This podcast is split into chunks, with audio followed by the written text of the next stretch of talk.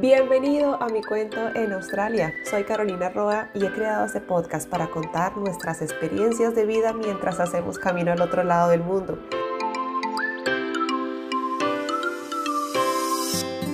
Cada episodio es una historia en la que compartimos, conocemos y aprendemos más sobre nosotros en este país. Comencemos.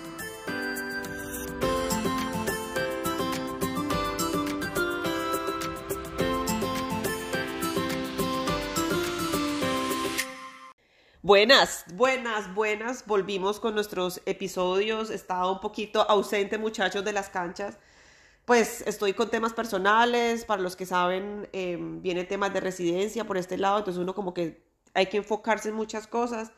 Y pues tenía un poquito el podcast descuidado, pero aquí volvemos, volvemos. Y volvemos porque la invitada de hoy se ofreció. Ella quería participar, quería contar su historia. Y la historia de ella, pues en su cuento en Australia tiene un final también, ella ya nos contará y nos va a contar todo lo que siente y, las emociones que está experimentando en este momento. ella es Laura Romero, voy a dejar que sea Laura la que se presente, nos cuente su cuento en Australia. Vamos a ver por dónde carajos vamos a llevar este episodio porque no tenemos ni idea. Pero, pero bueno, es, eso es lo importante, esa, es la idea y el propósito del podcast que escuchemos, aprendamos de ella, de sus experiencias y pues sobre todo pues saber em, de cómo fue el, el Australia de, de, Laura Romero. Laura, bienvenida a mi cuento en Australia. Ay, bueno, Caro, muchas gracias. Como Caro contó, bueno, yo soy Laura Romero, eh, yo soy de Armenia, llevo en Australia tres años y cuatro meses. Y cinco días. sí, tres horas.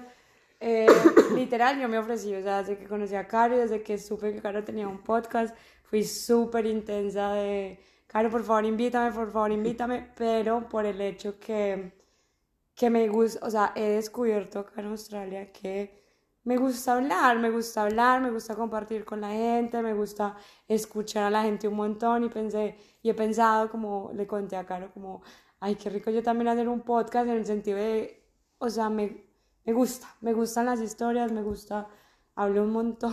¿Y de qué tienes pensado hacer un podcast o qué? Es que, o sea, también lo he pensado mucho de, precisamente de eso, como hablar de todo, de cualquier cosa, o sea, como que yo pienso que cada uno tiene algo que contar, desde la experiencia en el trabajo, sea acá o en la China, o del novio que la dejó y la volvió mierda, o del jefe horrible, o del trauma pasado, o sea, como que cualquier momento que uno viva, un espacio para es un espacio para desahogarse, exacto, y para que nos demos cuenta que todos somos más parecidos de lo que pensamos. O sea, que no es, soy yo la única que estoy pasando por este momento horrible.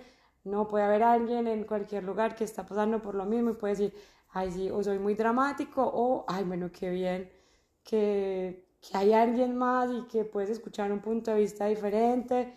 Y más porque pues yo sí me he dado cuenta que, que como que, como que uno acá empieza un camino personal de muy interno, de que, porque uno acá cambia emociones todos los días, uno acá una semana piensa una cosa, en la semana siguiente piensa otra. O sea, eres también de las que dice que Australia también le cambió. Sí, a mí me cambió. Te confrontó en muchas cosas. Literal, en todo, o sea, en todo, en la forma como me relaciono, en la forma como pienso, en las decisiones que tomo, en cómo enfrento situaciones. Un día soy la persona más madura y más fuerte del mundo, al otro día me porto como una niñita chiquita de dos años, o sea, es como como que uno todo el tiempo cambia y como que digo, sé también como que me he dado cuenta, no sé, de mis falencias o de mis puntos débiles o, o las veces que la he cagado como que me dan muy duro y digo, ay no, o sea, quiero mejorar, o sea, es como, como que quiero ser una mejor persona porque no me, no me gustó esta versión de mí. O también cuando a veces se me olvida que tengo muchas cosas buenas y, y se me olvidan por completo pasa algo, llegar y en que me las recuerde, digo, ay no, sí, o sea, es que así como tengo cosas malas, tengo muchas cosas buenas y como que, como que bueno, digo, bueno, ¿por qué no mostrarle a los demás de, de eso, que todos somos humanos, de que todos podemos cambiar de pensamiento, pues porque no todas las situaciones son las mismas y no todos y no nos levantamos de la misma forma siempre, entonces como que bueno, ¿por qué no primero siento que sería una terapia ni la puta para y lo mí. es, parce, lo es, lo es Como en serio. que el solo hecho de atreverme a sentarme y contarle a alguien lo que yo estoy sintiendo. Mostrarte vulnerable. Exacto. A pesar de que sea bueno o malo, a pesar de que el que esté allá diga, ay, no, esta vieja que está diciendo, o sea, puede que no, o sea, o no estoy de acuerdo, o que otro diga, ay, bueno, sí. Es como, bueno, pues sería como una mini terapia para, para hablar como en voz alta. Pues bienvenida a Terapias de mi cuento en Australia porque la verdad, el espacio es para eso, Lau. Porque así como tú lo has dicho, me siento identificada. Tuve un momento de mi vida acá en Australia en el que me confrontó en muchas cosas. Yo dije, parce, ¿quién soy yo? ¿Y por qué en Australia? Y he conocido muchos casos y creo que las mismas personas que han participado en el podcast han dicho lo mismo, como que uno llega a Australia, Australia es como estrellarse uno contra la pared en muchas cosas y nos cambia. Puede ser por lo que uno, no sé, del país donde uno venga, pues todos somos como igualitos. Y siempre digo lo mismo. Marica, venimos de un rompecabezas en el que encajamos perfecto, pero llegamos a Australia y es como, ay, ¿esto cómo es, marica? Yo no, no me acomodo a esto. Y pues el podcast es eso, hablar te sirve a ti y nos sirve a los que te estamos escuchando porque créeme que nos vamos a identificar en muchas cosas. Pero antes de que sigamos con la terapia y con esta sesión aquí de hablar y sacarlo todo. ¿Quién es Laura Romero? Bueno, eh, yo soy publicista, bueno, yo soy de Armenia, yo me fui a hacer la Universidad de Medellín hace muchos años, eh, hice básicamente dos carreras, empecé estudiando negocios internacionales, hice casi hasta sexto semestre, me fui para Estados Unidos un semestre, cogí fuerzas y, llegué a decirle a mis papás, no quiero seguir esta carrera. Eh, obviamente, drama, todo, pues fue súper duro. Creo que ha sido uno de los episodios más duros de mi vida, pero yo creo que fue porque yo tenía muchas vainas en la cabeza. Como que yo me tiré súper duro, yo me sentía súper mal, no, o sea, que pesar de mis papás, todos mis amigos, pues eh, es que pues como uno en Colombia sale tan chiquito, uno a los 21 ya pues puta tiene que saber qué hacer en la vida, entonces eh, claro, exacto, mis amigos seguían su rumbo y, y todos abogados o ingenieros o administradores, así, ¿qué voy a hacer? médicos y yo no, no, no quiero seguir, me voy a cambiar. Ah, que quiero estudiar, no, publicidad. Y eso que las cogí con dudas, o sea, era como, "Ah, tengo que escoger algo, algo que medio me guste porque seguía sin saber pues exactamente qué quería hacer. Eh, bueno, afortunadamente mis papás, a pesar de que mi mamá sí le dio muy duro, mi papá sí más parcelado como, ay, pues usted, ¿por qué no habló antes? Porque su tiempo, no es la plata, es su tiempo y su, y su felicidad. Mi mamá sí fue como más, ay, el esfuerzo, y- que es muy válido, o sea, la entiendo total. Eh, me apoyaron y me dijeron, yo, o sea, yo fui súper dramática y pensé, no, me van a volver para Armenia, no, y busqué universidad en Armenia y todo, ya Futuro estaba, apocalíptico, literal, yo ya dije, eso fue hacer una ferretería, yo dije, no, me van a dejar trabajar en esa ferretería, que no está mal, pero pues, ajá, y yo como... Mamita, siga con el negocio de la Literal, familia. literal, o sea, como todo eso. No, afortunadamente mis papás me dieron, mi papá me dijo, bueno, ¿cuál es su plan? Eh, no, papá, pues yo vi, es, pues vi publicidad en esta universidad acá en Armenia, o pues en la UPB de Medellín, en, en- no, como no estoy acá, no se queda. Usted acá no se queda porque pues nosotros nos matamos, para que ustedes tengan un buen futuro, bla, bla, bla, pues porque pues todos tenemos la concepción de, obviamente en las ciudades pequeñas hay muy buenas universidades, pero pues como que bueno, si puedes salir y explorar, háganlo. Y listo, y bueno, empecé de una el segundo semestre porque yo, yo fue en vacaciones que yo fui a dar la cara a mi casa. Entonces yo dije, bueno, ya, empecé la universidad, empecé en la, en la UPB, publicidad, con mis dudas, pero me di cuenta que me gustaba un montón, Ok. porque me pareció una carrera muy amplia y me di cuenta que publicidad era o te puedes ir por gráfico, o te puedes ir por medios, o te puedes ir por periodismo, o por marketing, o, o sea, es muy amplia para mi forma de ver y dije, ay, bueno, esto fue porque, por ejemplo, descubrí que me gustaban mucho los medios, em, pues como esas vainas así, fotos, de, no sé, videos, o pues a lo mío también al marketing, no sé, puede ser muchos roles. Entonces dije, ay, bueno, por acá puede ser chévere. Eh, fue un, como un trayecto súper diferente, me soñé mucho esa carrera, tuve muchos amigos, la pasé súper bueno. Y bueno, ya, siguió la vida, la terminé, pero obviamente más grande que mis amigos. Entonces me, unos me decían la tía, o sea, como que chévere y todo, pero, pero hasta un medio bullying culo que es la presión social que nunca te deja, o sea, todos me querían mucho y pasábamos muy bueno, pero, ay, estás muy vieja para... Pues sí me entiendes, como que somos muy inconscientes de lo que uno puede causar en el otro.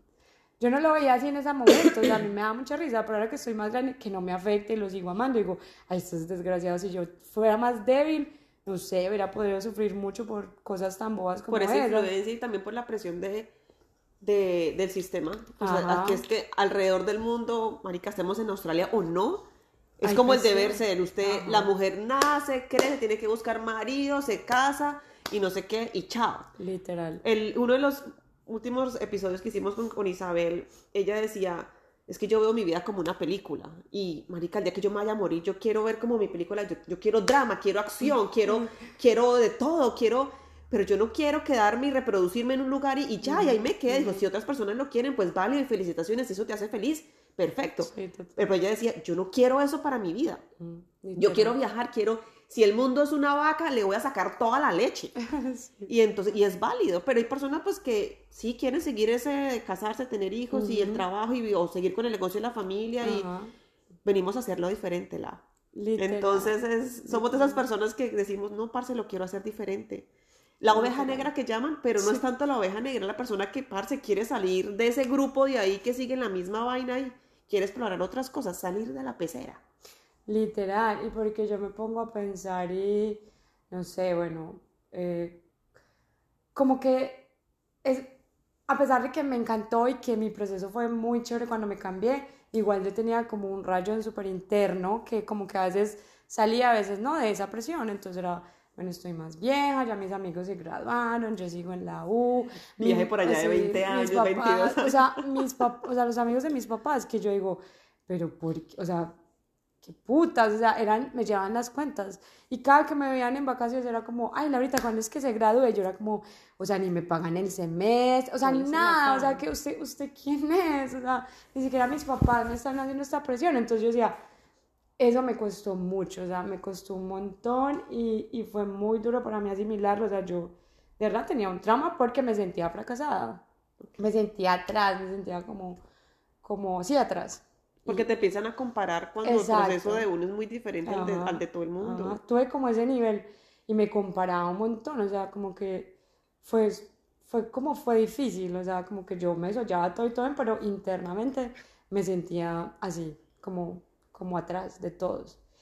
Y mi personalidad siento que eso es algo que no tolera, o sea, como que sufrí mucho, era porque en el fondo me cuesta mucho sentirme atrás de los demás y más como en esas comparatorias de, de vida, decisiones de vida, pues una cosa es como, ah, sí, tú eres súper buen pintor y yo no, obvio, eso lo puedo aceptar, es lógico, pero como en esas decisiones de vida me parecía súper pesado, así pues como para la cabeza. Listo, ya la vida siguió, no sé qué, me gradué de la universidad eh, y otra vez, bueno, usted tiene que como 25, creo que fue cuando salí, usted, ¿cuándo se va a hacer la especialización o la maestría? Ay.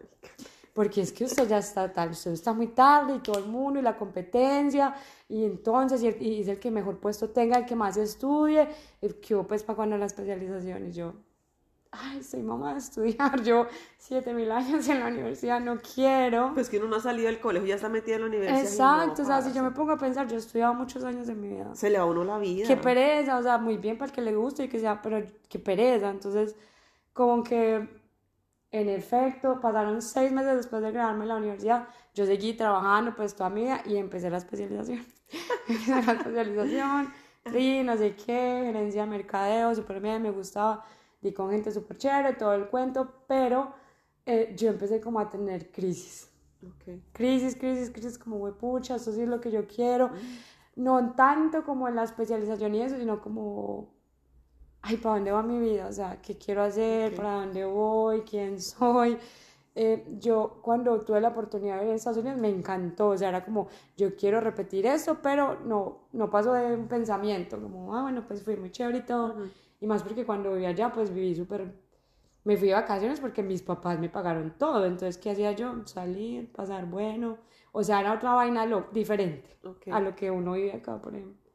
Entonces, como que quería eso y también en esa época, eh, pues yo como que había terminado con un man con el que llevaba muchos años y obviamente estaba como en ese proceso de, ay, ¿qui- ¿quién soy? O sea, ¿quién soy yo después de esto? Después de un montón de años en que obviamente uno por una u otra razón, pues uno como que se mimetiza con alguien y ya dice, "Ah, ya no está esa persona y qué, o sea, entre, y el trabajo, o sea, como que está bien, pero hay esos trabajos de miércoles en agencias de publicidad que uno es como haga de todo y, y esos sueldos tan culos, es como, o sea, estaba en crisis de todo.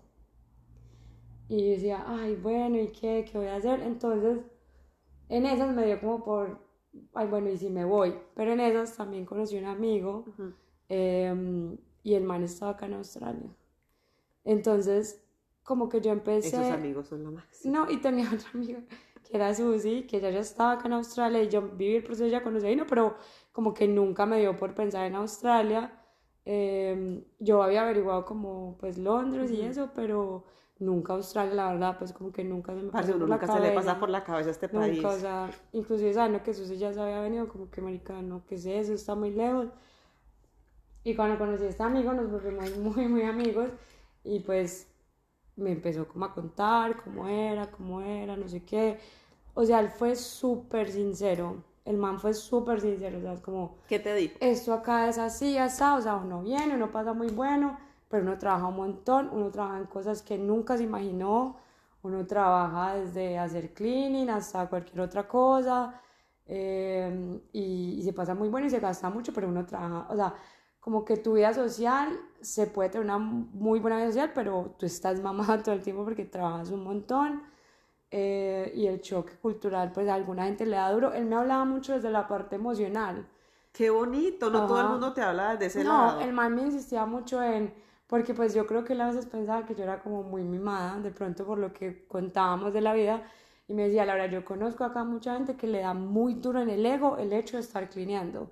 Entonces su experiencia al principio es horrible o, o puede que todo el tiempo ya la gente lo supera y lo, y lo, sigue. Hay otros que no lo logran y se devuelven o porque extrañan los papás o porque les quedó grande, porque se, me decía, uno se siente solo, o sea, es como, él me, él me habló mucho desde la parte emocional y pues también como de los tipos de trabajo, me decía, pues, Qué digamos, cuando, no, sí, o sea, y fue muy sincero, como que no es como, ay, sí, no sé, alguien me contó el cuento desde lo bonito y ya. Es que a ti no te cuentan eso. te dicen, no, marica, ya vaya a hacer plata y listo, pero no te cuentan cómo es el tema de conseguir casa, cómo es el tema de si vas, consigues trabajo o no consigues trabajo. Exacto, con qué condiciones, con cuánta preparación has hecho el viaje, si tienes unos ahorros para darte el lujo de quedarte sin trabajo dos, tres meses y disfrutar nadie te cuenta eso. La gente por lo general llega a veces con marica con los pesos contados. Literal, o sea, yo Y se ha visto y se ha visto se han conocido muchos casos de latinos que dicen, "No tengo para comer." Sí, total. Y uno es como, "What?" O sea, como Muchos son casos muy duros y eso a ti no te lo cuenta, a ti te venden la idea de que vaya a ser plata. Y que es perfecto y que todo es felicidad y, y por ejemplo, eh, y yo tenía, o sea, mi nivel de inglés era bien, decente, pero yo me di cuenta y como que yo ahora lo digo como, no es por no ser odioso ni nada, pero es como, esto es otro cuento, o sea, el que diga que tiene inglés va a ir acá y se va a dar cuenta que sí tiene inglés, pero se va a ver flojo en muchas situaciones y, y el acento es muy diferente, estamos acostumbrados al inglés de Estados Unidos, eh, comercial, claro, pausado, incluso el slang, pues como las palabras que usan cambian, entonces es otro cuento y, y es difícil, o sea, en cuanto al oído, o sea, como que uno tiene que venir preparado a que va a tener momentos muy frustrantes de no vas a entender y te vas a sentir como un idiota, a vas a hablar y, y te van a hacer repetir tres veces y te vas a sentir como un idiota, o sea, es como, obviamente me ayudó un montón y, y como que fui de buenas al conseguir trabajos, pero pues sí, sí es otra cosa que uno dice, yo por ejemplo, que me, me voy, me, pues como que pienso, ay, todavía me falta, o sea, yo que en mi cabeza tenía buen inglés y que la gente me dice como tu inglés es bueno, es como, no, me falta y hay los momentos en que me siento frustrada. Entonces, bueno, como que empezó el cuento, no sé qué, no sé qué, y yo como, como, ay, ah, y pues, o sea, como que me mostró el mundo, pero pues era como, yo dije como, ¿será que me voy? ¿Será que averiguo? ¿Será que Y empecé como a averiguar, averiguar, averiguar. ¿Eso en qué año fue? En el 2018. Okay. Y yo, ay, marica, ¿será que sí? ¿Será que sí? Entonces, bueno, ahora el otro paso, escoja pues las ciudades. Y yo, bueno, y fui a agencias y me acuerdo que él como que me mandó como unas agencias que conocía y yo fui a unas agencias de Medellín y terminé en una agencia, yo, yo ahora pienso como, yo estaba destinada a venir a Australia porque me acuerdo una vez hace muchos años que yo estaba divagando en, en internet, como en YouTube, y vi una vieja eh, que es youtuber acá en Brisbane. Ok, no, que se llama acá en Australia. Yo nunca la había visto y yo no sé cómo llegué a YouTube por ella, pero solo vi un video, o sea, como que me salí el video, pero me acuerdo que era un video de alguien que estaba en Australia. Después cuando volví a la agencia, con la agencia que me vine, eh, yo había, cuando estaba en la universidad, yo había querido mandar, me me quería meter a trabajar, como para hacer más plata. Y eh, conseguí un trabajo en esa agencia, pero lo rechacé porque no me daba eh, los horarios. Entonces pensé, bueno, voy a ir a averiguar a esa agencia, no sé qué, en fin, empecé todo, entonces, pues yo tengo que aceptar que yo ahora me siento más valiente, pero yo he sido un poco cobarde en algunas cosas. Entonces, como que empecé a pensar, bueno, estaba la opción de Melbourne, y pues porque no sé si era Sydney donde estaba Susi en ese entonces, o bueno, Brisbane, porque pues estaba, pues ahí estaba mi amigo está- amigo, ok. y como que, como que obviamente en mi casa pensé, ay, marica, pues, y como sentía mucho feeling con él en ese momento, y como, ay, marica, pues no, Brisbane, o sea, Brisbane ya conocería a alguien, todo bien, y si no, pues me puedo cambiar y ver cómo pasa. Yo saqué visa por un año al principio, Ok. entonces ¿Qué tipo de visa? Porque ya traías el inglés. eh, vine a hacer, hice solo tres meses de inglés Ajá. y empecé a hacer un certificate en business. Em, pero no hice nada de inglés, o sea, nada, pues yo ahora digo como, ay, hubiera, podido hacer seis mesecitos. Pues como, no, no hice nada, entonces como que bueno, em, fui muy de buenas y como que logré pagar todo y, o sea, yo venía ese primer año a, pues, trabajo y eso, pero no me, pues, como sin preocupaciones de deudas, ni, ni tengo que pagar colegios, ni nada de esas vainas, Ok. gracias a Dios. Entonces eso me ayudó un montón. Te ayuda a tu paz mental. en Obvio, muchas cosas. exacto. Ya después era como, ay, pucha, que, que duro, y ya empezó pandemia y la renovación de vida, como que ya dije, ay, manica, que, pues que heavy. Entonces... Y llegas a la casa de tu amigo. Sí, entonces... Qué eh, rico saber que uno tiene a alguien conocido que te espera en el aeropuerto. Sí, sí, por ejemplo, o sea, él llegó, bueno, me recogió en el aeropuerto eh, y nada, entonces él vivía con dos manes más. Y listo, y llegamos, y obviamente era una superventada. Me acuerdo que el primer día que llegué, lo primer, él tenía que ir a trabajar en la noche o como a las seis, no me acuerdo. Lo primero que hizo fue, fuimos de, o sea, yo llegué a la casa, dejamos la maleta, me dijo, ay, ven, hagamos almuerzo. Eh, fuimos a un, a un Woolworth cerca de la casa, me acuerdo un montón. Me sacamos, ah, fuimos primero del Woolworth al lado había un, un Commonwealth. Ajá. Me fuimos a sacar la cosa del banco, ese, mi- o sea, llevaba media hora en Australia. Después de ahí salimos para Woolworths, hicimos mercado, yo como, ay, mira, yo estaba como ¿Cómo, curiosa de cómo te todo. sentías de, de estar en un No, banco, un yo supermercado? estaba como nerviosa, o sea, como, pues yo sí había tenido la oportunidad de ir lejos, pero no sé, es diferente y más porque a pesar de que, pues, estaba él y todo, tú, tú no conoces a la gente del todo, tú no sabes qué pueda pasar, no que me fuera a pasar nada malo, sino como, bueno, estoy aquí, estoy en la mierda, esto es un nuevo mundo, igual, ¿qué va a pasar? O sea, tenía nervios, estaba súper nervioso desde el primer día. acuerdo. Y entonces sacamos la tarjeta, me compró una SIM, eh, todo, me acuerdo que mi mamá estaba como una loquita muerta del susto. Yo le había dado el celular de él, lo llamó, o sea, como bonito saber de esta niña, todo. O sea, bueno, en fin. Y nada, y siguió la vida, siguió la vida, pues resulta que, o sea, pasaron como 15 días y yo estaba normal, pues como sal- salíamos a comer y digamos, yo me acuerdo que él después de un tiempo me decía, Laura, es que tú no te diste cuenta, pero, o sea, yo llegué a tener como la vida de una persona que ya lleva mucho tiempo en Australia. Llegué como con casa propia, llegué con cuarto sola, porque pues hay gente que llega a compartir, vivía en un buen suburbio y eh, pues obviamente ya uno ganando acá y todo eso, pues uno gasta, iba y compra cerveza, iba y come. Yo con la plata que traía de Colombia empecé a tener esos gastos que era como marica, pues como que yo no lo veía y él como que pues normal, pero entonces ya después como de dos semanas me dijo como bueno, hay, hay que empezar a buscar trabajo.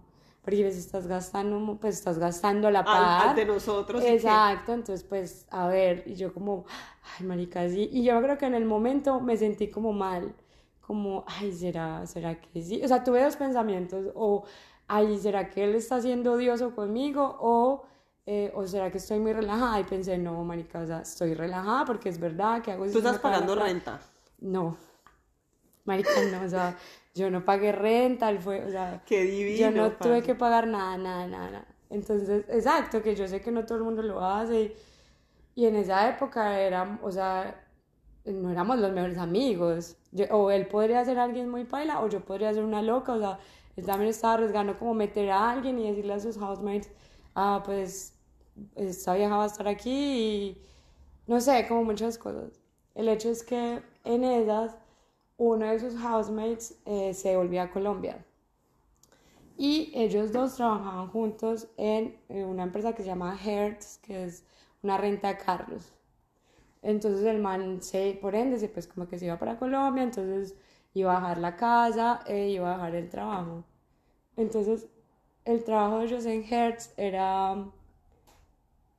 Eso- lavaban esos carros. ruidos. No sé. Estamos acá un ruido en la casa. La casa nos estaba tratando de decir algo. Eh, entonces, pero ellos trabajan en ese entonces lavando carros. Eh, entonces me acuerdo que un día, antes yo empecé como a imprimir hojas de vida, como que bueno, hay que imprimirlas, las puedes mandar o un perfil, bueno, lo que le enseñan pues como a uno. Y yo me acuerdo que pues como que saqué un montón y no sé qué, cuando me dice como Laura, pues tú, o sea, te voy a preguntar algo, pero quiero que seas sincera. Eh, ¿Tú serías capaz de, de trabajar lavando carros? Y yo, yo me acuerdo que yo en ese momento me quedé como pensando, o sea, nunca pensé qué horror, qué nada, sino que lo primero que pensé fue como, "Ay, ¿qué tal que me quede grande y pues quede como un culo? O pues, si me entiendes? Como, fue mi único pensamiento, no como, ay, qué horror, nada, sino como, ay, qué tal que no sea capaz, o, o pues yo, o sea, había que manejarlos, había que estar acá, cambiarse de lado, o sea, como que, pues tuve como mini pánico un poquito, pero yo en mi casa fue como, ah, no, nada, pues como que yo dije, no, pues no voy a decir que no, como que, ah, no, nada, sí, yo soy capaz, no sé qué, de una, entonces él me dijo como, pues yo voy a sugerir, porque como este man se va, y porque él era muy amigo del, del manager en esa época, Ok. que era un australiano, la empresa era solo de australianos, Ok. y habíamos solo cuatro colombianos que éramos los que lavábamos carros, pero habían dos australianos lavando carros, pero cuatro colombianos, todos manes. Entonces me dijo, la empresa sí, pero son muy machistas. Entonces yo como que voy a intentar, y pues, pero no te aseguro nada, yo no, pues relax, yo sé que no, no sé qué. En efecto, le digo al manager, no sé qué, cuando él se fue a trabajar y me llama y me dice como, Laura, te van a llamar, te van a llamar, te va a llamar, se llamaba Rosel, el manager, te va a llamar Rosel para que sepas, eh, él te va a decir que si puedes venir a un trial, eh, pues para que estés pendiente y le digas que si yo fue puta, mi primer llamada de un australiano por teléfono y yo era como, me acuerdo que el man me llamó, yo le entendí como el 80% de la conversación, listo, quedamos, ah, sí, ¿verdad que quiere trabajar? Sí, ah, bueno, pueden ir a un trial tal hora, 7 de la mañana, mañana, y yo, ah, sí, sí, no sé qué, bueno, yo le mando, yo le, pues, los datos se los da Esteban, bla, bla, yo, listo. Empiezan a mirar cómo llego de aquí a allá en transporte público si No, no tengo carro. horrible, y la, exacto. la Mikey. O sea, esas cosas a uno no se las cuentan antes de llegar. Nada, o sea, Nadie. Uno aquí los- las encuentra de entrada, parte de entrada. Exacto, y me acuerdo que, bueno, listo, fui, no sé qué, hice el trial, fue súper, yo, o sea, como que en ese momento sí sentí, me sentí como incómoda, pero porque hice el trial con mi amigo y con el man que se iba, y ellos, y sobre todo como el man que se iba, como que su actitud todo el tiempo fue como como un poco soberbia, como de, vea, es que tiene que hacer esto porque tal cosa, y si no, pues mal, y yo era como, como "Ay, estos malpariditos que... Pero lo tomé suave, como no, todo está bien, también está en mi cabeza, yo se- pues, me puedo estar en peliculando, y nada, seguí, seguí, empecé a trabajar ahí, al principio me pareció pues como pesado físicamente porque los shifts eran de 7 a 5 y, Juepucha. y lavamos un montón de carros, o sea, era, es fácil, o sea, es fácil porque son carros que alquilan para viajes cortos o lo que sea, eh, o pues en Brisbane, Queensland, que todo es playa, entonces como limpiar mucha arena y, y tampoco es como la super lavada, tengo que confesar que nadie escuche esto, la super lavada, pues wow, fue pucha el carro, Pero perfecto, uno los no. encuentra limpios igual. Obvio, no, súper limpios, pero yo pienso que en Colombia los limpias mejor. Ah, Son como más, igual nosotros pues hacíamos muy bien el trabajo, pero pues no me pareció tan horrible, como que solo me parecía muy pesado físicamente, pues porque era mi primer trabajo, no estaba acostumbrada y porque eh, trabajamos mucho, o sea, éramos es un trabajo buenos, físico. sí. Es un trabajo físico. muy físico y, y, pues, o sea, yo vivía en Brisbane que era un calor ni el asqueroso todo el tiempo, entonces digamos... Húmedo, como en Colombia. Mal, y entonces digamos yo, nosotros, yo todo el tiempo mantenía trabajando en chorcito y camiseta, tenis, yo tenía el bronceado así de camionera, las piernas perfectas, pero el, el pie blanco porque pues mantenía en tenis, eh, no, pues sí, la piel, o sea, como que uno me estresaba un montón por la piel, entonces trabajaba un montón, pero me pagaban súper bien. Yo solo, yo solo trabajé por un año, dos días y medio a la semana y me podía salir a rumbear, no tenía que pagar colegio, o sea, me pagaba muy bien y, y, no era como que trabajara todos los días, no fui muy de bueno. Eh, ya después como que quería más plata, entonces quise buscar un segundo trabajo y ya empecé. ¿Y seguiste viviendo con tu amigo? Ah, sí, bueno, seguimos viviendo, no sé qué. Se fue este man y yo cogí la habitación del man. Entonces ya, y sí, pues normal, o sea, pagar todo superviciosa, no sé qué. Eh, y pues iba al colegio a estudiar inglés, ya después empecé pues como a hacer lo otro. Y se les acaba el list como a los tres meses que yo llegué. Entonces él me dijo, eh, pues como que hablamos como, bueno, ¿qué vamos a hacer? No sé qué. Sacamos un list para nosotros dos. Entonces sacamos un list, no sé qué. Entonces como que todo, a mí me parecía como obviamente, pues, no sé, me sentía empoderada ese proceso de pensar, ay, marica, pues estoy sacando una renta acá en Australia, yo solita, pues ya estoy yo en el nombre, ya es algo mío en parte, ya, o sea, ya me sentía como más empoderada. Y más establecida en una ciudad. Claro, y, y pues que de una u otra forma fue un poquito medio rápido, más que el proceso de, de pronto de muchos que... Es tu proceso, ajá, Lo que hablábamos, o sea, como que no comparemos. El proceso de Laura es muy diferente al de todos los que han participado en el podcast, inclusive al mío. Literal. Hay personas que, no sé, habrán llegado con, con, incluso mejores condiciones que las tuyas. Literal, con residencia, cualquier cosa. Exacto, llegan desde su país con la residencia de una vez o, con un trabajo ya de oficina, no tienen que ni siquiera ponerse a trabajar en un restaurante o de cleaning o, o trabajar lavando carros. Entonces, son cosas, vuelvo y digo, uno no cuenta eso y que la gente no sabe. Ajá, ¿Cómo fue la Brisbane de Laura en ese entonces? Era chévere, o sea, pues como que yo no, pues era lo que conocía, fue la primera ciudad que llegué, entonces a mí me parecía muy chévere, pero pues tenía amigos que decían, no, que pereza Brisbane, lo peor, no sé qué, pero a mí me gustó un montón y pues porque obviamente salía y conocí, como yo no puedo estudiar tanto inglés, yo no conocí tanto estudiante, o sea, no conocí, no tuve como la etapa de hacer amiguitos internacionales porque no pude estudiar inglés. Entonces, como que los que logré hacer en, esos tres meses eran como, pues tenía una muy buena amiga mexicana, unas japonesas, como así, pero, pero corté el vínculo rápido, aunque seguíamos viéndonos, pero pues acá todo el mundo es muy ocupado, entonces como que cuando se podía nos veíamos. Coordinemos agendas. Literal. Entonces como que ya empecé a hacer empezamos a salir, obviamente como que en parte me pegué a los amigos de mi amigo. Pues como que él me metió como al círculo. Y en esa época, em, pues una amiga que yo sí siento que me enseñó mucho, que es una australiana, eh, pero ella estudió idiomas y le ella, ella trabajaba en un colegio, entonces conocía a muchos internacionales y me ayudó mucho para el inglés. O sea, pues todo el tiempo nos hablamos en inglés, pero cualquier cosa, eh, se llama Heidi, Heidi como me daba la explicación de por qué o cómo se decía o el slang muy australiano. Entonces, como que empezamos a salir con ella y pues era rumbera, entonces los planes eran como rumba, o sea, pasábamos muy bueno. ¿Qué tal es la rumba en Brisbane? Ah, pues me parecía buena, yo pienso mentira. ¿Pero rumba latino? ¿Qué tipo de rumba? Nunca fui a una rumba, latina. Sí, rumba australiana. Australiana es esa música que a mí me parece pelle, pero yo me parcho o pues a veces como electrónica o como así, pero nunca fui a una rumba latina. No sé por qué nunca, nunca fui. Porque es que la rumba australiana, a mí no me cabe en la cabeza que uno baile Michael Jackson, que uno baile Madonna. Literal, literal. O sea, mm, eh, pues uno termina saltando con ellos y, tomando el pelo. borracho y lo que sea. Pero, en el fondo es como, marica, estoy bailando George Michael. Literal, o sea, la rumba australiana me parece como pelle, pero pues como que también el plan era como, a lo que caiga, vamos. Sweet Carolina. Literal, Britney Siempre ponen esas canciones y uno es como y se emociona.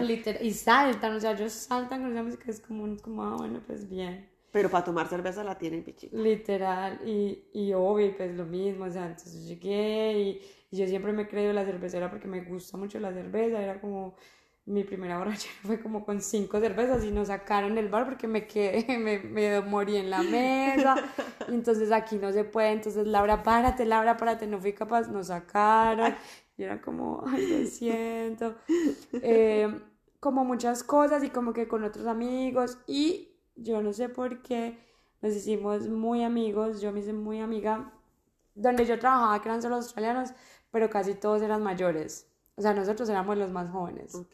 Entonces, y las que eran como más jóvenes, pues no éramos tan amigas, pero o sea, yo me hice muy amiga de un señor australiano. Eh, entonces él nos invitó a su casa y ahí conocimos a su esposa y eran dos australianos muy parchados, muy parchados, loquitos, muy parchados, pero siento que fueron como mis amigos de, con los primeros que me senté, a, además de Heidi, a hablar de la vida y porque eran gente mayor y porque pues me de por sí que ya son diferentes y son más abiertos de mente y como que de pronto ven cosas más rápido que uno, o al menos yo porque pues vengo de un hogar tradicional y muchas cosas y mm, niña y cosas en borracha y estas cosas son malas, ni se le ocurran. Entonces como que era, íbamos, pues como que iba mucho a parchar con ellos a su casa, tenían como un cuartico donde se enloquecían, pero, pero pues relajados, entonces estaba decorado muy chévere y nos poníamos a beber y a hablar y hablar y hablar. Ay, qué y hablábamos de la vida, o sea, yo sentía que eran mis amigos y de tú a tú y, y pues como que no, porque uno a veces siente como son bien, pero siente barreras, como que no pasa de la charla grata en el lugar de trabajo y ya. Entonces, como que eso a mí me pareció lo máximo y como que me encantaba ver donde ellos y y los dos se portaban súper bien y entonces ya ahí empezamos a ser como muchos amigos en la empresa, pero, pero eran así, como parches ya de, de señores adultos, pero pues acá todos son muy alborotados, así estén viejos, entonces aún así pasábamos súper bueno y bebíamos y, y nos invitaban a sus casas con sus familias y entonces conocíamos a los hijos y los amiguitos de los, o sea, era, pues a mí me gustó mucho, siento que no fui no tuve una Brisbane de super rumba de lugares todo el tiempo rumbeando, pero sí salían muchos parches a beber y, como a parcharla, pero no de super rumba cada ocho días. ¿Cuánto duraste en Brisbane? Dos años. Bueno, porque estamos desde Adelaide, muchachos, ah, obviamente. ¿Qué te hizo mudar de Brisbane a Adelaide? Son dos, dos ciudades, tengo entendido, muy, empezando porque Brisbane tiene, es calor. uy, ella se está riendo, no sé qué estoy preguntando yo acá. Eh, no. ¿Qué te trajo a Adela y entonces? Nos estamos metiendo aquí en temas. No, no, no, no, no. Eh, yo hubo un momento en Brisbane que eh, quería un cambio mal, o sea, quería cambiar, quería cambiar, quería cambiar porque me empecé a sentir muy mal como con ciertos aspectos de mi vida. Entonces eh, dije no, y en esas vine a, Adelaide a pasear con, pues, con unos amigos, a visitar a Adelaide, no lo conocía, y eh, como se me iba a vencer el list, del, pues, el list que tenía ya, pues como que vine ese fin de semana, la pasé súper bueno y una, pues una de mis amigas se iba a mudar también acá. Entonces como que yo pensé, ay marica, ¿y por qué no me vengo para acá? O sea, no, nunca, como que nunca... ¿No te amarraba nada? Nada, no, no, pues no. Y como que yo nunca he tenido, como que yo siempre que estaba en Australia, yo nunca he pensado en como en el camino migratorio, o sea, yo literal es como estoy viviendo acá, estoy aquí, o sea, hoy en día que sí pienso mucho en el futuro, en todo este proceso nunca he pensado en el futuro. Que no sé si es bueno o no es malo, exacto, o sea, el futuro no existe, Yo sé, pero nunca lo hice, o sea, nunca. Yo viví en día a día. Ahora sí estoy pensando full en el futuro, pero, en, pero allá no, entonces como que, exacto, no tengo nada que perder, pues que nada, uno acá que tiene nada, pues yo lo veo así y es Parce, como... chimba. Porque a muchos nos cuesta como... A mí me costó mudarme de ciudad y una vez me dijeron, Marica, no le costó de Colombia a Australia, le va a costar de Melbourne a Adelaide. Literal. Marica, no la entiendo. Y yo, pues, parce, sí, son cambios. En tu caso es como que no, parce, nada me da tacachado. Exacto, están mis amigos, va a llegar mi amiga, pues hablamos en la idea de vivir juntas, de todo. Ay, bueno, qué chévere, porque no, chao, me voy. Entonces, listo, entonces empecé, empecé como el proceso, averigué en el colegio por si me podía cambiar, o si tenía que empezar de cero, y pues hablé con mi amiga, ya teníamos toda la idea de listo, todo, todo, y dije, ah, bueno, pues súper bien, eh, pues es una amiga de toda la vida, entonces yo dije, marica, pues que estaban otros amigos, Y ya, no, pues vámonos. Y así fue. Y ¿Llegaste aquí el año pasado? El año pasado, hace un año, sí. Y, y listo, llegué a no sé qué. Nunca tuve miedo de, ay, para empezar. No, nunca sentí eso, la verdad. Era como, pues, marica, acá se consigue trabajo como fácil, era lo que pensaba. Ah, bueno, en Brisbane igual seguía trabajando ya, pero ya empecé como, empecé a trabajar en retail, en una tienda de fósil. eh, Pues, pues, pelo. Sí, súper bien, me gastaba el sueldo en allá. y como que súper bien, y ya después dije, ay, bueno, y, y encontré una brasilera que tenía un, como una empresa de catering súper rico, súper... No, me encantaba trabajar con ella, o sea, la vieja era una tesa, iban como eventos súper chéveres y, y a veces me seriaba con ella en los eventos, entonces como que era chévere. Bueno, yo llegué acá, no sé qué, y empecé así a buscar trabajo. Me acuerdo que empecé a buscar trabajo como rápido. ¿Y cuál fue tu primer trabajo en? Eh, mi primer trabajo en Adelaide fue en mesereando en un restaurante por las Hills. Pero lo peor todo es que yo mandé una hoja de vida como para mesera, pero cuando llegué a la entrevista y me hicieron la entrevista y me conocieron, me, me contrataron como asistente de manager. Pero yo tuve pánico. O sea, yo llegué como una loca, yo lloré horrible, yo como que yo, no, el primer día como que me emocioné y yo, "Ay, marica, no, qué bien, y porque lo conseguí a los 15 días, literal. Ujú. Y yo, ay, no, súper bien, no sé qué, esto, y como que me emocioné como por el título. Entonces la idea era como que yo empezara a trabajar de mesera para que conociera el restaurante y ya me empezaban a dar las funciones del asistente de manager, que porque la manager se iba a ir, era una pelada joven, súper buena, australiana, pero se iba a ir. Y hasta me hablaron de sponsor y todo. Que yo nunca había pensado, pero yo cuando escuché y pues como que yo decía, ay Dios, ¿será que pues, qué es esto? No sé qué, nunca lo había pensado, pero ¿por qué no? En fin, pasó la primera semana y yo, y ya me empezaron a mostrar lo que tenía que hacer la manager. Yo tengo que aceptar que fui muy cobarde. O sea, yo sentí pánico. Yo decía, no, marica, yo con esto no puedo, eso me quedó grande. No, mal, mal, mal. O sea, yo me llené de mucho miedo, no entiendo por qué. Y como que de una mi actitud fue como en contra de, en contra de, en contra de, no sé por qué. Ok. Habían días en que ya me tocaba cerrar y todo eso, pues como el restaurante, yo me quería morir, yo era como, no, yo no quiero estar acá, yo quería correr, yo quería correr, no entiendo por qué. Entonces, cuando ya después, ah, bueno, seguí buscando, seguí buscando y eh, pues yo ya me animé como a buscar profesional, entonces em, como en marketing y porque también como que en un punto al escuchar también como la historia de muchos acá, pensé, bueno, entonces, ¿por qué no lo intento? Pues y, y miro a ver si me quedo. Y empiezo a hacer todo lo que la gente está haciendo. O sea, literal fue como mi pensamiento, era como, bueno, como que me, también en el fondo a veces pensaba, ay, marica, me volví a, a la, a la hora del pasado en la universidad de esa presión social tan cool la del deber ser. Esa es otra cosa.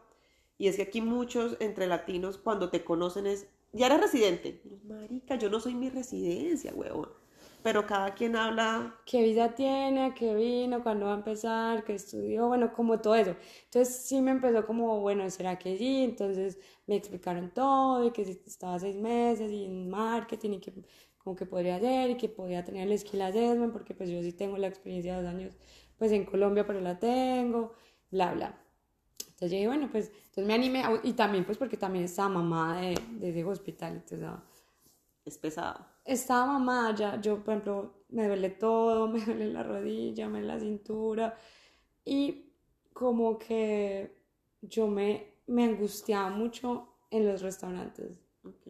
Yo vine a trabajar mucho en restaurante acá en Adelaide, pero, ah, bueno, en Brisbane lo hice en uno y era súper busy y me traumó, porque me sentía torpe, porque no sé, no sé, como que en cambio me gustaba más retail, como que me sentía más cómoda.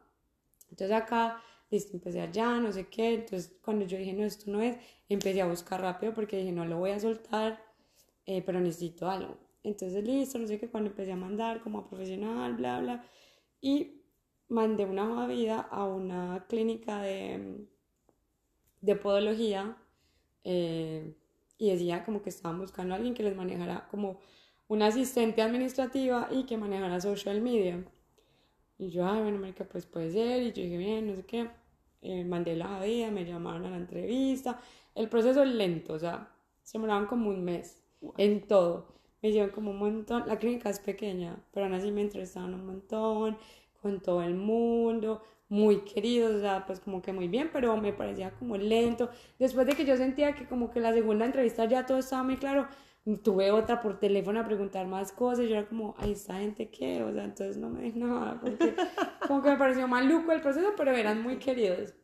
Yo seguía en el restaurante, eh, listo, cuando un día me llamaron, no sé qué, eh, listo, le damos el trabajo.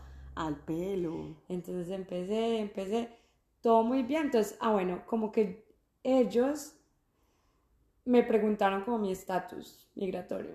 Entonces yo les, o sea, yo ahí me siento como que un poco mal, pero digo, bueno, pues tampoco porque en ese momento les eché a ellos el cuento como si estuvieran 100% segura de que me quería quedar, entonces les dije, no, esa sería la oportunidad perfecta, porque en parte la verdad eh, me servía para los seis meses de experiencia, pero yo les hablé como si literal mi plan fuera 100% quedarme y eso es lo que yo iba a hacer. Ok. Listo, no sé qué, entonces pues ellos tenían eso en la cabeza, entonces sabían que me tenían que dar las 20 horas, yo empecé las 20 horas, todo súper bien, pero... Y en ese entonces no podíamos trabajar full time. Eh, no. Todavía no. Todavía no. Ah, no, todavía no. Entonces, listo, las 20 horas, pero yo estaba haciendo, pues, como aparte también, ah, encontré trabajo, porque ya llegó como septiembre, como la época de Christmas, pero como desde septiembre, noviembre, en una, en una, en una joyería. Entonces, yo trabajaba en la, en, pues, como el lunes a viernes en la clínica y en la joyería los fines de semana. Entonces, ahí todo muy bien, yo ya como que, ay, bueno, qué chévere, todo bien estaba pasando bueno, tenía amigos. Acá es como la, acá en Ale experimenté mucho los amigos latinos. Ok. Yo en Brisbane no tuve, no tuve esa experiencia. Aquí hubo más contacto con, con la comunidad. Con la comunidad. Pues llegaste a mi cuenta en Australia. Exacto, exacto, como que bien. Em, como que si tuve, como, yo no sé si estuvo bien o mal, pero como que mientras estuve en Brisbane eran como, ay, yo no quiero, no quiero, no quiero porque quería aprender mi inglés, o sea, quería mejorar mi inglés. Y a pesar de que lo hablaba en la casa, yo dije, ¿para qué más que en la casa? Pues como que era mi pensamiento. Ya acá, pues como que nada que hacer. Entonces como que igual pues fue bien y, y pues estuvo bien. Entonces como que bueno, uno ya se siente más como en confianza con los de la casa, la cultura de uno. Entonces ya uno como que se relaja más. Em, bueno, todo siguió así, todo siguió así. Pum, se alborotó el COVID acá en Adelaide. Que fue como para enero, diciembre, enero que era como pues la primera vez que me se alborotaba el COVID acá y que entonces todo el mundo, que no, que fin de año. Incluso tenía un viaje a Melbourne para fin de año, no viajamos. Pues yo no viajé porque me dio vaina que me tuviera que en cuarentenar y, y que fuera el pedo y no sé qué. Entonces empezó enero y pues la clínica después de eso, como era una clínica pequeña, me cortaron las horas. Ay, guapucho me cortaron las horas y yo como, bueno, pues yo entiendo porque mis jefes fueron muy especiales, o sea, no tengo quejas, eran eh, dos egipcios, pero eh, pues, o sea, de background egipcio, pero australianos.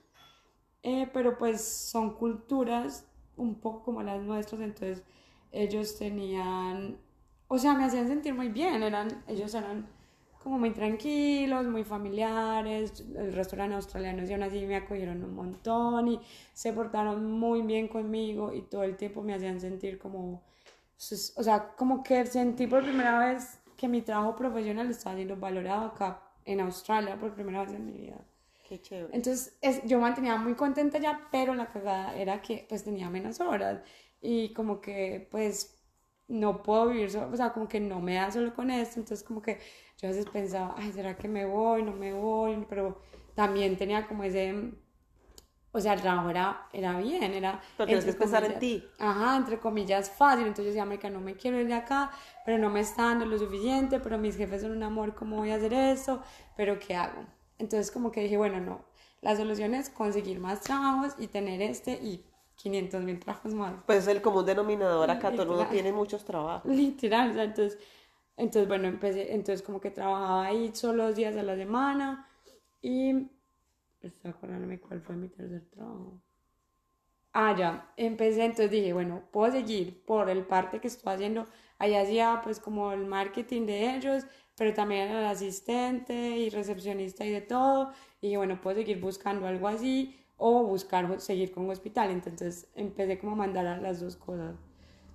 o a, o a, o a, pues, publicidad como tal. Entonces, lo que me salga, ya me siento capacitada para mandar a varias cosas, lo que salga. Entonces, listo, empecé, no sé qué.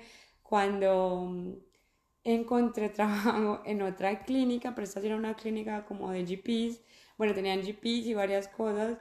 Eh, en, que en sirvan el, vino. Uh, en, estamos con otra amiga, amigos. y, y con tos. y era en Elizabeth, que yo no sé si tú conoces, pero Elizabeth es un suburbio, pues, medio pelle. No, bueno, no sé, mentiras, no sé, amigos, no sé. Es, es como lo que dicen, no pelle. Es pero... el común denominador eh, en, el, en, el, trabajo en el que estoy, la oficina antes quedaba ya en Elizabeth, ah, okay. en Elizabeth North, y pues es, es otro tipo de personas, mm. es otra, otro sector demográfico de Adelaide, Ajá. que pues cuando la gente lo ve y tiende a, a juzgarlo por, por, por, lo que ve. Literal. Y sí, es, sí ha, se ha tenido varios comentarios en los grupos de Facebook de que, mm. ay, ustedes no viven acá, no sé qué, pues sí, la verdad, uno no vive allá, mm. uno simplemente está juzgando por que... el, la población que vive en ese sector y que pues pues quieran o no, es, un, es zona roja en Adelaide. Mm, es, zona, es, zona, roja por, porque hacen cosas ilegales. -huh. Pero sí. Y, y, literal, o sea, yo que lo, porque yo aparte trabajo en un centro médico que ya de por sí es como algo sensible porque, o sea, América es la salud. Y si tú vas a un lugar es porque te sientes mal y porque quieres que te atiendan. Y digamos, ese centro médico en el que yo estaba era era un desorden. O sea, como que no, no lograba cubrir eh, la zona en la que estaba. O sea, eh, tenía, no sé, era, pongámosle, tenía 17 consultorios, pero solo trabajaban tres médicos en todo el día. Y el centro médico lo abría de, o, no, de 7 de la mañana. Como yo quiero entrar a las temprano, no, las, como a las 7 y media o las 7, yo no sé, a las 7, y lo cerraban a las 8 de la noche, pero el, el GP se iba a las 5. Entonces yo, pues me conseguí de recepcionista, entonces yo que estaba ahí dándole la cara a todo el mundo, no solo yo, éramos tres más, pero le damos la cara a la gente, era la única eh, internacional, o sea, la, la, no australiana que ya tiene acento, que, y pues la población es complicada, también era gente, había mucho árabe, mucha gente que ni siquiera hablaba inglés, o australiano como tal, pues como un poco bogan, lo que llama acá, entonces era como, era una población difícil de manejar. De manejar y yo ahí como... Y, y súmele la frustración de que uno va al claro. médico y que no hay médico, entonces ¿a y qué no voy? te atienden, ¿a qué voy? ¿O qué estoy haciendo? ¿Cómo así? porque no? ¿A quién putean de primerazo? A uno. Porque uno no va a ir a sacar al médico el consultorio a que venga y diga por qué no lo puedo atender. Entonces yo en ese trabajo también traumada. O sea, yo, yo pues duré ahí como dos meses, pero me parecía yo llegaba acá rendida, o sea, rendida, emocionalmente cansada, yo solo quería llegar a dormir, yo, o sea, y era muy busy, muy busy, o sea, era una locura, yo, yo como que ahí entendí en parte cómo era la salud en Australia y dije, ah, pucha, la salud pública es la misma en todo en lado, todo el mundo, o sea, en todo Un el negocio. lado, o sea, y yo les y hablaba con mis papás de eso y yo decía, ma, o sea, lo que experimenta esta gente acá lo experimentamos, no sé, en Colombia con, con la con las EPS. Con las EPS, con la gente que tiene que esperar un montón de horas sentadas por ahí donde quepa. Es lo mismo acá, o sea, el que no tenga eh, cosa privada, Privado. baila. Entonces yo era como, claro, los entiendo. Y si tú estás súper enfermo, y, o sea, esperaban siete horas, Sí. cinco horas esa gente esperando a que lo atiendan. Y entonces, y podían pasar las cinco horas y podría salir alguien a decirle, no, alguien no, nosotros a decirle, qué pena, ya el, el, el, el, pues el GP se va y, y no podemos atenderlo. Ay. ¿Cómo, ¿Cómo reacciona la gente?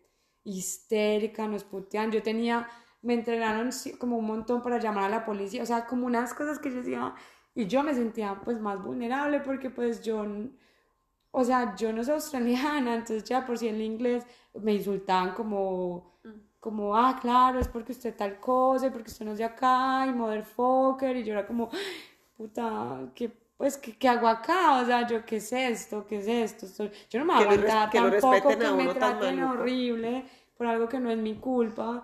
Yo tampoco me voy a venir acá a sentarme a que me puteen todos los días de estos.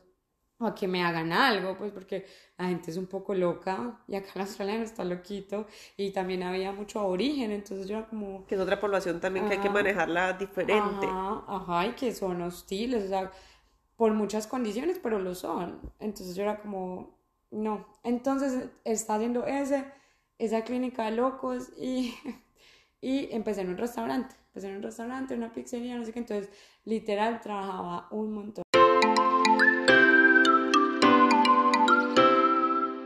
Cada episodio es una historia en la que compartimos, conocemos y aprendemos más sobre nosotros en este país.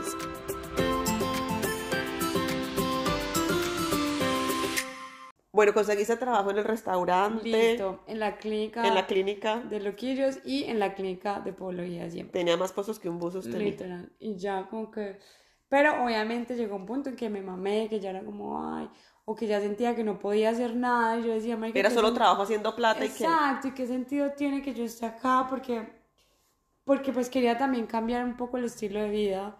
Y quería, no sé, si ser más rompera, salir más o lo que sea. Entonces dije lo que estoy haciendo, o sea, ya acá estaban mis amigos y no sé, estaba Susi y habían siempre planes y era como, ah, marica, entonces, o, o, como que a por más, o sea, a mí no me da, yo, a mí no me da decir, como mucha gente que me parecen muy guapos de, marica, termino a las 11 y le caigo, no, yo no soy capaz, o sea, yo soy floja, es como, no, yo a las 11 ya estoy muerta, o de pronto si estamos acá me pongo a ver en la casa, pero de que yo me cambie y algo, no. Yo llego a la casa y ya no me sacan nada. Así, o sea, yo no, tiene que ser que sea acá. Entonces, claro, yo ya no me estoy perdiendo todo y bueno, en fin. Entonces dije, no, bueno, eh, ¿qué va a hacer? Pues voy a, tratar de encontrar un trabajo que me supla todo esto. Ya ahí salió la vaina que podíamos trabajar full time. Entonces dije, bueno, listo, la cosa es conseguirme un trabajo como, pues así no me puede ser full time, pero que me dé varias horas y miro a ver si me quedo entonces me serían en el restaurante y, y los turnos que yo quiera.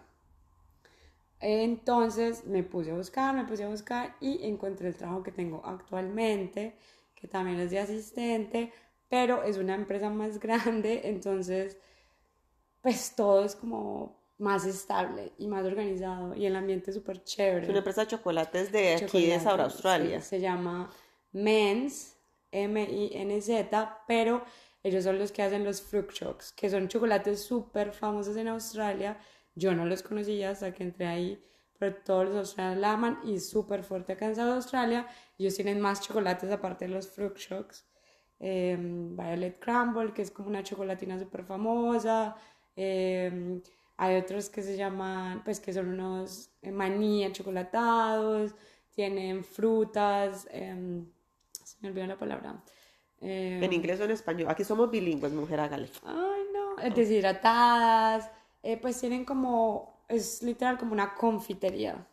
Entonces tienen muchos productos. Y son bien conocidos acá en Son súper conocidos y pues es una empresa grande, entonces es otro cuento, o sea, es otro cuento, eh, las oficinas, las fábricas. Yo como que pensé, ay, me pucha, qué chévere, o sea, como que dije, vea pues, o sea, como que me pareció súper chévere, el head office con los departamentos, yo he aprendido un montón. Yo soy la todera, yo hago todo. O sea, el departamento que estoy ocupado, Laura es la que hace lo que los demás no pueden hacer. Entonces he aprendido un montón, o sea, desde las viejas de marketing, tienen muy buen marketing, trabajan con todos los medios acá en Australia, tienen un montón como de mm, eh, alianzas con un montón de marcas. ahorita van a sacar, igual, pues, para que sepan y compren, van a sacar un espresso martini con una marca que es femenina eh, y que hace cócteles, entonces le van a echar el violet. No, o sea, me parece, es una vaina grande, entonces como que dije, marica, estoy básicamente que aprendiendo cómo funciona una empresa acá en Australia, desde todo, desde la producción hasta todo, todo. Y es conocer gente y empaparte de la cultura también. Literal. Porque es algo que nos perdemos y, y, soy uno de esos casos, que me estoy más inmersa en la parte latina que la parte australiana. Esas son cosas que pues no todo el mundo tiene la posibilidad de, tener un trabajo con australianos y meterse en la cultura con ellos, porque también son en parte un poquito distantes, ellos no son como tan, ay, sí, vengo, le invito a mi casa, compartimos, conoces de mi vida, no, yo, con ellos es como un proceso de, para llegar a alcanzar ese nivel de, de intimidad o de amistad con ellos. Exacto, y por eso cuando te contaba lo de Brisbane, yo me sentía feliz porque sentí que logré esa parte de intimidad que es difícil, digamos, con estos de acá es, o sea, yo me han hecho sentir súper contenta. Me han hecho, o sea, me han recibido súper bien. Yo soy la única en el head office em, extranjera. yo soy la única personalmente que el inglés no es perfecto, porque solo hay un asiático que es un teso, pero el man lleva un montón de años acá, entonces tiene un inglés perfecto, tiene un poquito de acento, pero el inglés es perfecto, o sea, mi inglés no es 100% perfecto, pero aún así todo... Pero te dio para ese trabajo, mujer, y te ha dado para muchas cosas. Sí, yo no sé. No tan duro, hombre. Yo sé, yo sé, es que todo... Me, me, Todos nos damos duro. Tranquilo, aquí. Tiene otra que sea así.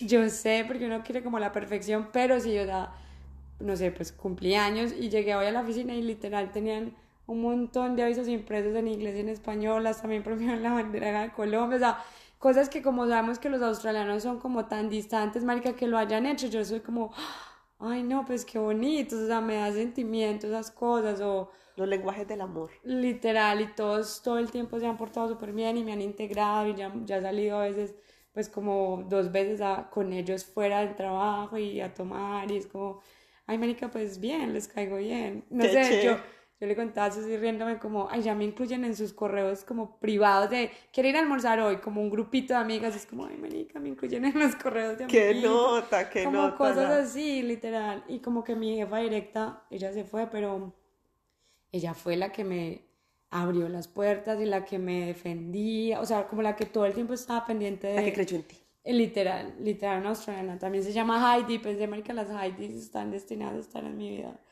Y se han portado muy bien, entonces como que todo ahí es súper bien. Entonces dejé la clínica de locos, dejé la clínica de podología que me pareció difícil porque duré ahí ocho, ocho meses y medio, casi nueve. Y mis jefes obviamente pues me dio mucho pesar, mucho pesar porque fueron muy bien. Ellos lo entendieron y súper bien. Y el día que me fui como que me llevaron flores y me hicieron un discurso y, y de hecho ayer me escribieron en el cumpleaños yo, marica, o sea, salí bien salida, como que, Dejaste las puertas abiertas. exacto, como que, porque es lo que yo te decía, a veces a uno se le olvida que uno tiene cosas positivas, porque como uno se da, yo me doy súper duro, yo soy la peor como enemiga que puedo tener porque soy muy autocrítica y me doy mucho palo. Y como que ese sentimiento que eh, todos estos días he sentido eso, como que toda la gente que tengo a mi alrededor me ha hecho sentir súper especial, desde mis amigos, desde el trabajo, hasta mi ex jefe era como, como, ay Dios, o sea, ¿qué es todo esto? O sea, es como que eso me ha, me ha dado muy duro. Estás recibiendo lo que cosechaste todo este tiempo, Lau, y que a veces uno no se da cuenta. Como le dicen, no, si usted se viera con los ojos que uno, lo, que uno la ve, todo sería muy diferente.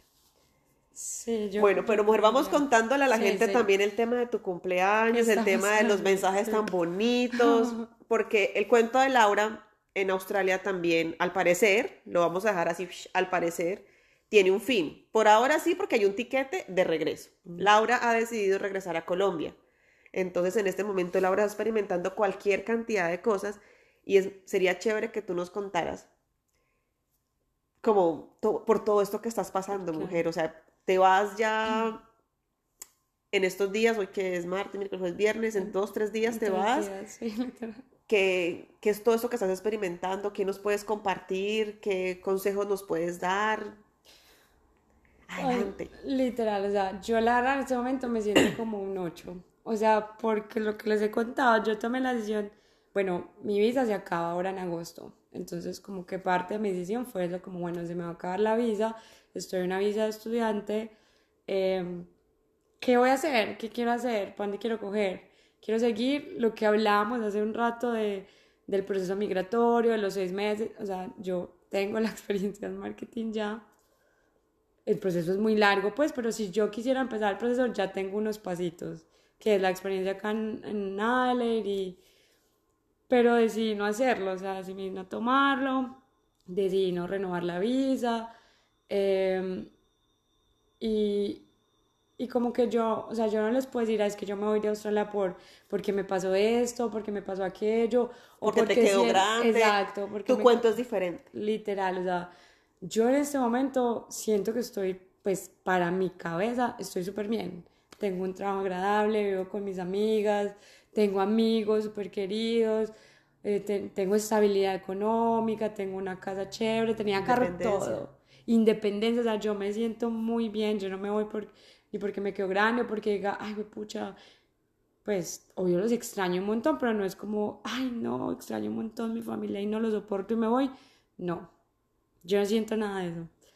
simplemente como que siento el fondo de mi corazón y, y como que volví a la Laura de cuando empezó que nunca, que yo no me, siento que no me veo tampoco del todo acá. Ok. No sé qué quiero, no puedo decirles, ay, si es que quiero esto y no me veo acá, pero me veo en tal lado. No, porque en ese momento no lo sé, todo súper incierto, tenía he pensado en planes de, de volver a migrar, pero de, pronto, de pronto a otro lado. Pero ya no quiero decir nada porque, porque siento miedo de que no me salga. Y como que digo, ay, ¿para qué me pongo a hablar estupideces o llamar cosas hasta no tener algo pisado? Porque siento que, que en un punto estaba como muy habladora y dije, no, no, me voy a calmar. Yo no tengo nada asegurado, nada pasado, eso no un plan, solo hasta que me salga lo contaré porque me vino esa vaina a la cabeza y no cuente nada hasta que no ensille el caballo, hasta que no lo compre. Y como que, bueno, pues como que también.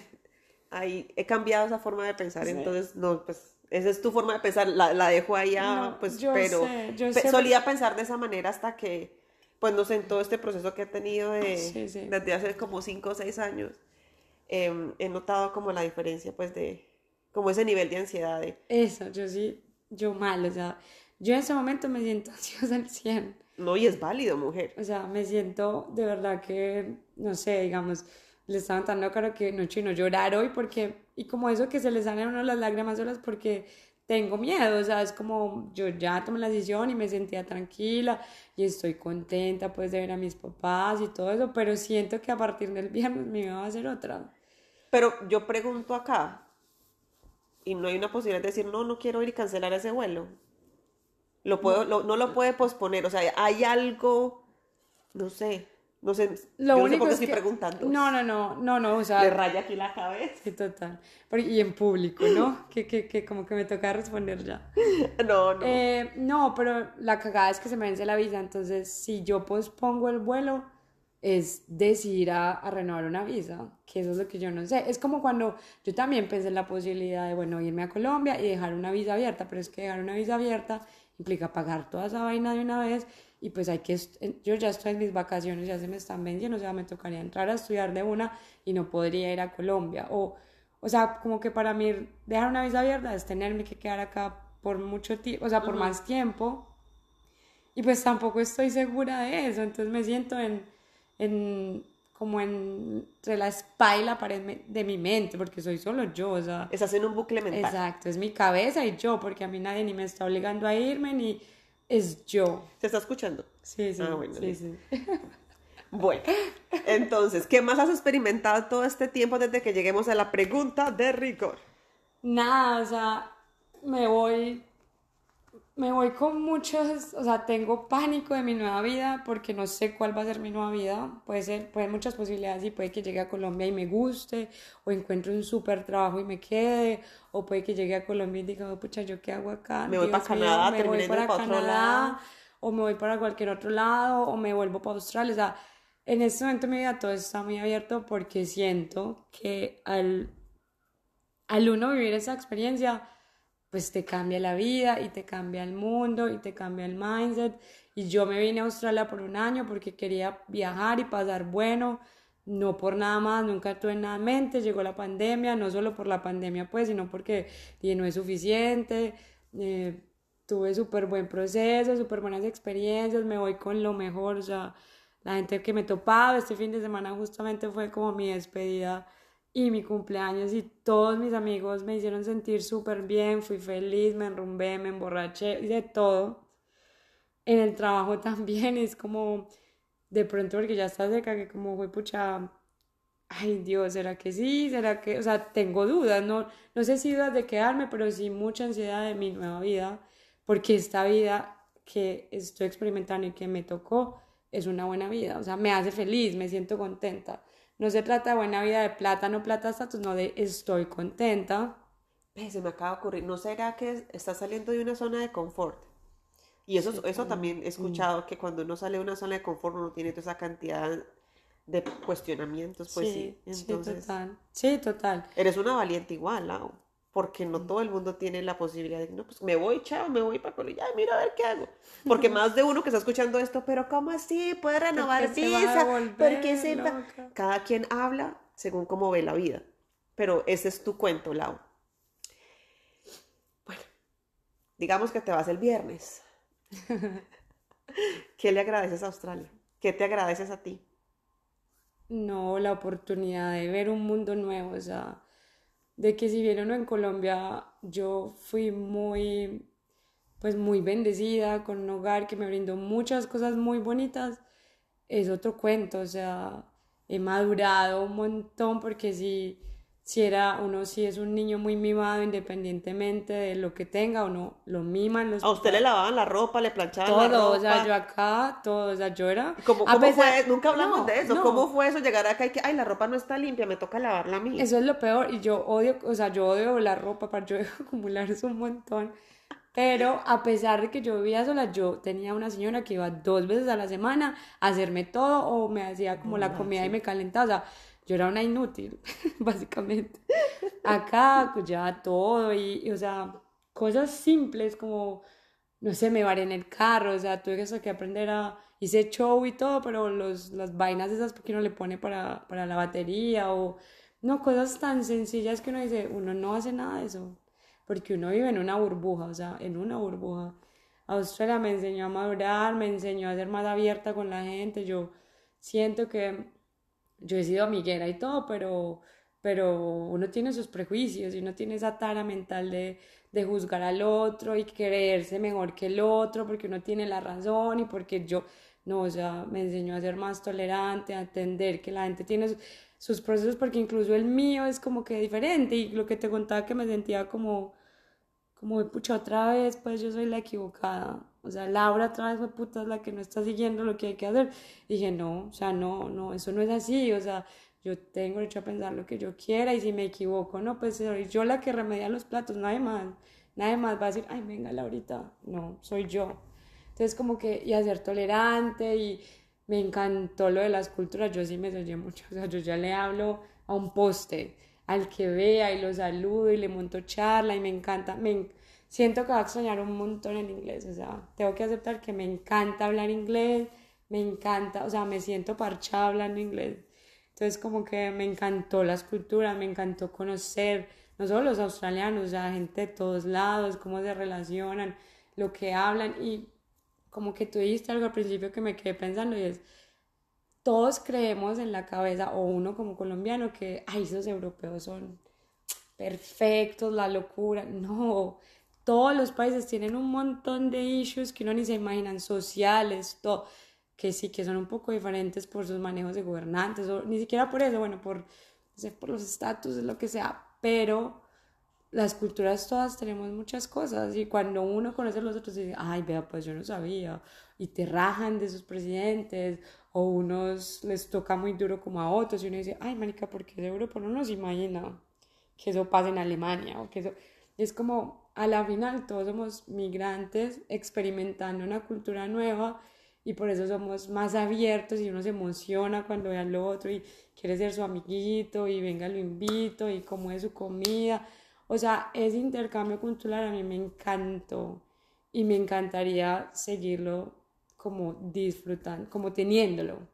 Entonces, no sé qué pasa en mi capítulo, mi siguiente capítulo, pero me enseñó a madurar, a valorar las cosas, a valorar pues también la familia, o sea, como que, como que sí, sí, acá o al principio sentía como, ay, que pucha, extraña a mis papás, los quiero ver, ver, quiero ver a mis papás, y ya uno se acostumbra y ya no es como tan pesado, pero al principio era como, como, ay, no, quiero ver a mi mamá, o cuando uno se siente enfermo y triste, como, ay, quiero a mi papá, a mi mamá, o sea, eh, que tampoco a nadie le cuentan. Cuando uno está enfermo, parce, ¿cuántos colombianos o latinos han tenido que pasar una noche en un hospital Solo, solo, solo. Y uno con fiebre y tirado en esa cama y nadie que venga y le diga, venga, le paso un vasito con agua. O está bien, ya comió, no comió.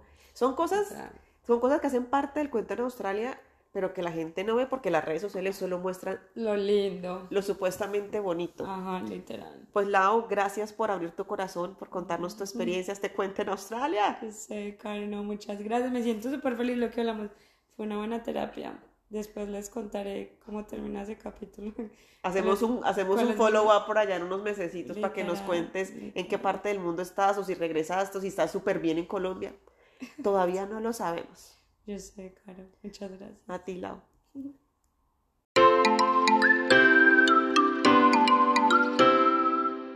Cada episodio es una historia en la que compartimos, conocemos y aprendemos más sobre nosotros en este país.